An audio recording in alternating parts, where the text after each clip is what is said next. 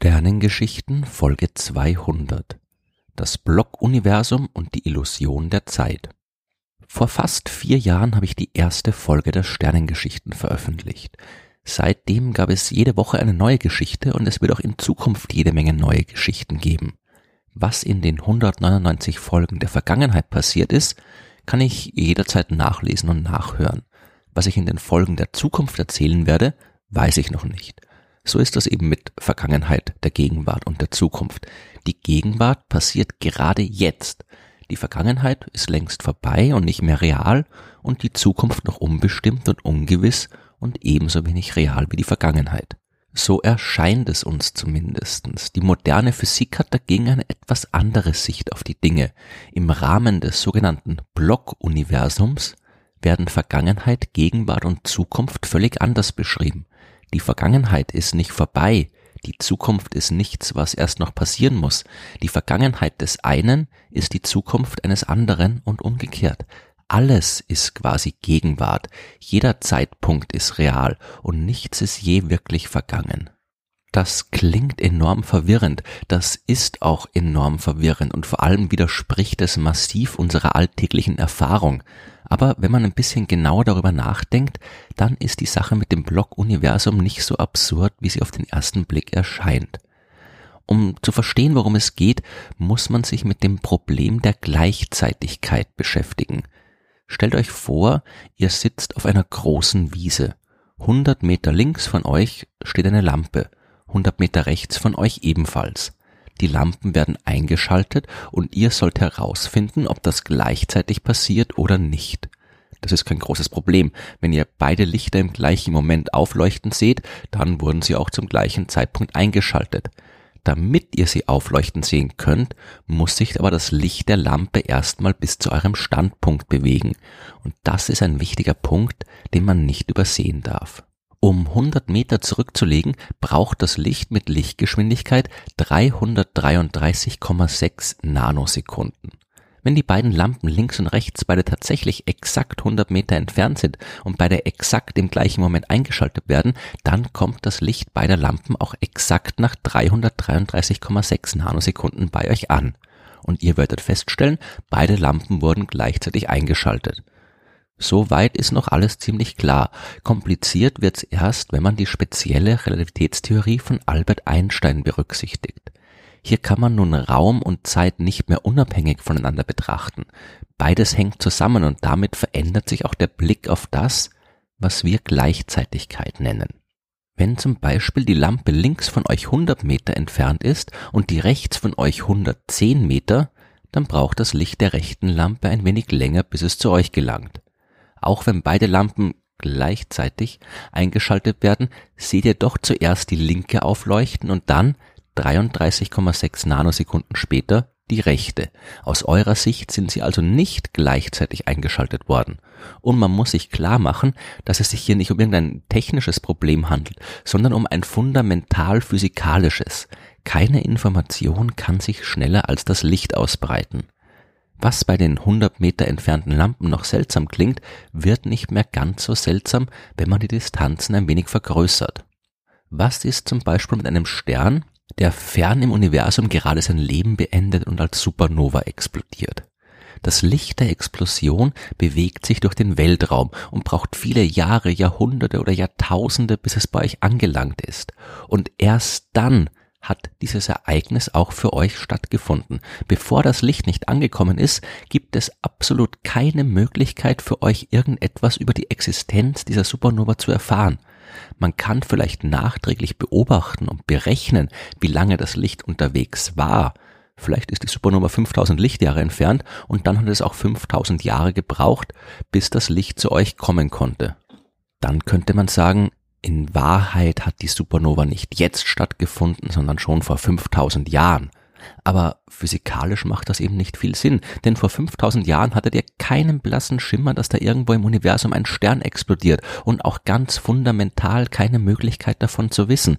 Das, was damals passiert ist, war kein Teil des Universums, der euch damals zugänglich war.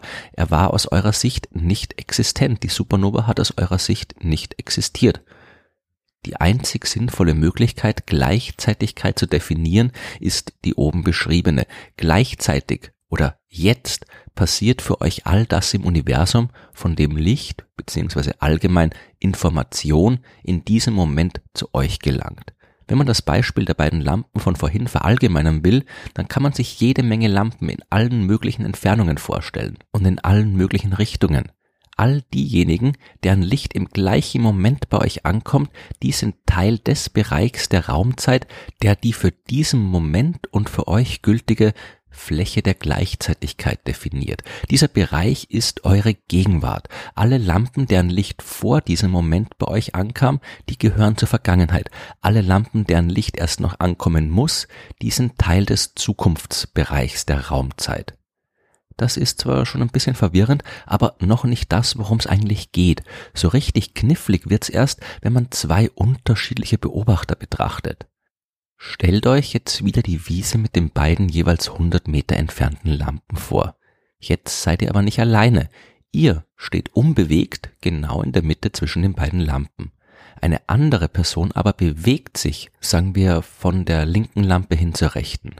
Jetzt sollt ihr beide bestimmen, ob die Lampen gleichzeitig eingeschaltet werden oder nicht. Bei euch bleibt alles so, wie es war. Ihr bewegt euch nicht, die Lampen bewegen sich nicht und das Licht kommt sowohl von links als auch von rechts nach genau 333,6 Nanosekunden bei euch an. Ihr stellt fest, beide Lampen wurden gleichzeitig angeschaltet. Beide Einschaltereignisse gehören also zu eurer momentanen Gegenwart. Was sieht jetzt aber die Person, die sich bewegt. Die steht nicht still, sondern bewegt sich von der linken Lampe weg und auf die rechte Lampe zu. Das Licht der linken Lampe muss also einen etwas längeren Weg zurücklegen, das der rechten Lampe einen Weg, der ein bisschen kürzer ist, um die Person zu erreichen. Die Person, die sich bewegt, die sieht also zuerst die rechte Lampe aufleuchten und danach erst die linke Lampe. Aus ihrer Sicht haben die beiden Ereignisse nicht gleichzeitig stattgefunden.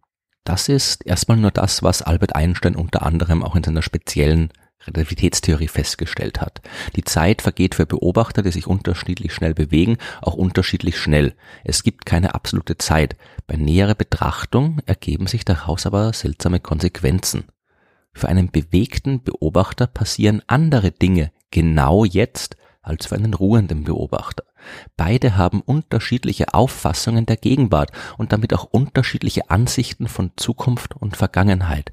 Es kommt ganz auf die Bewegung an. Zwei Ereignisse wie das Einschalten der beiden Lampen auf der Wiese, die können gleichzeitig geschehen, so wie ihr das beobachtet, wenn ihr in Ruhe zwischen den Lampen steht. Ein bewegter Beobachter kann aber je nach Art der Bewegung auch die linke Lampe vor der rechten oder die rechte vor der linken aufleuchten sehen. Wenn sich auf der Wiese also jede Menge Personen mit verschiedenen Geschwindigkeiten in verschiedene Richtungen bewegen, dann werden sie alle zu ganz unterschiedlichen Schlussfolgerungen über die Zeit und die Abläufe kommen. Das, was für den einen schon Vergangenheit ist, kann für den anderen noch in der Zukunft liegen. Das, was für manche gerade jetzt passiert, ist für andere schon längst geschehen und muss für wieder andere erst passieren. Es läuft alles darauf hinaus, dass es keine Möglichkeit gibt, einen bestimmten Beobachter oder einen bestimmten Zeitpunkt objektiv als Gegenwart zu bestimmen. Es hängt immer von der Perspektive des jeweiligen Beobachters ab. Wenn jetzt aber alle Beobachter und alle Perspektiven gleichwertig sind, dann folgt daraus auch, dass es eben keine eindeutige Gegenwart gibt. Vergangenheit, Gegenwart und Zukunft sind nicht klar und objektiv voneinander getrennt. Unsere Vergangenheit, die uns als fix bestimmt, schon längst abgelaufen und nicht mehr existent erscheint, die ist aus Sicht eines anderen Beobachters noch gar nicht passiert. Umgekehrt ist unsere Zukunft, von der wir noch nichts wissen und wissen können, die Gegenwart oder die Vergangenheit eines anderen Beobachters irgendwo im Universum. Genau das ist das Konzept des Block-Universums. Man stellt sich die komplette Raumzeit, alle Orten und alle Zeitpunkte des gesamten Universums als großen vierdimensionalen Block vor. Am einen Ende die Vergangenheit, am anderen Ende die Zukunft und dazwischen alles, was sonst noch existiert. Das, was wir momentan als Gegenwart empfinden, ist ein bestimmter Schnitt durch diesen Block. Und ein Schnitt durch einen vierdimensionalen Block ist dann logischerweise ein dreidimensionaler Raum. Aber wie genau dieser Schnitt im vierdimensionalen Block ausgewählt wird, Das hängt von der Geschwindigkeit ab, mit der wir uns bewegen. Wir mögen zwar nur die Gegenwart als real empfinden, aber da eben alle Perspektiven gleichwertig sind und es keine Möglichkeit gibt, eine einzige davon objektiv als die richtige zu bestimmen, sind eben auch alle Perspektiven und alle daraus erwachsenen Gegenwarten real. Das ganze Blockuniversum ist gleichzeitig real und gleichzeitig Gegenwart, Vergangenheit und Zukunft. Es lohnt sich, das zu wiederholen. Das gesamte Universum in Raum und Zeit ist gleichermaßen real. Die Vergangenheit ist nicht weniger real als die Zukunft. Nichts ist wirklich vergangen. Und das, was aus unserer Sicht noch erst in der Zukunft passieren muss, ist für andere schon längst Vergangenheit. Der Unterschied zwischen Vergangenheit, Gegenwart und Zukunft ist eine Illusion, hat Albert Einstein gesagt. Und hinzugefügt, wenn auch eine sehr hartnäckige